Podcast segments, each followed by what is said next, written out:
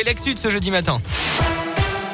Et elle a une aujourd'hui 5 ans de prison dans deux fermes avec maintien en détention pour l'auteur du coup de poing mortel à Clermont en juin 2016. Un homme d'une quarantaine d'années tué probablement pour une simple histoire de cigarette un soir dans les rues de la ville. Il avait été frappé au visage par le jeune père de famille originaire de Haute-Loire. La victime était retombée lourdement sur le trottoir avant de perdre la vie.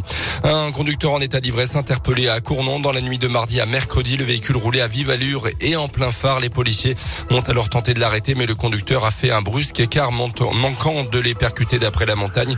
Il a été arrêté quelques rues plus loin lors du trajet jusqu'au commissariat. Il a insulté à plusieurs reprises les forces de l'ordre et fera l'objet d'une ordonnance pénale.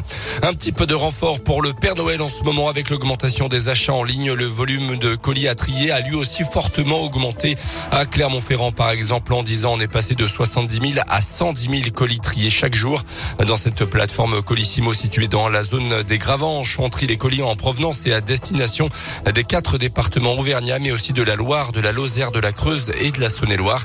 Les machines tournent sans interruption du lundi matin au samedi soir et Benoît Ronzin, le directeur de la plateforme, a recruté 150 intérimaires pour faire face au pic d'activité de fin d'année. On l'écoute.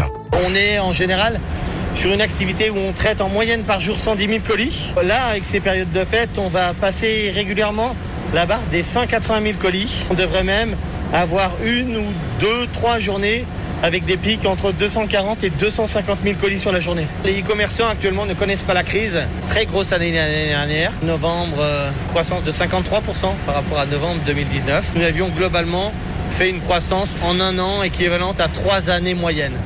L'an dernier, l'activité euh, du mois de novembre avait été euh, boostée par le deuxième confinement, évidemment, mais les chiffres devraient être sensiblement euh, les mêmes cette année encore. Et pour être bien certain de trouver évidemment votre colis au pied du sapin le 25 décembre, la Poste vous conseille quand même de ne pas attendre au-delà du 21 décembre pour le commander ou bien l'expédier. Dans le reste de l'actualité également, la situation sanitaire toujours inquiétante en France. 49 000 nouveaux cas de Covid-19 sur les dernières 24 heures selon les chiffres de Santé publique France. Au moins 13 cas du variant Omicron auraient été détectés pour l'instant dans le pays. Le gouvernement demande désormais aux voyageurs vaccinés ou non en provenance d'un pays en dehors de l'Union européenne de fournir un test négatif de moins de 48 heures à leur arrivée.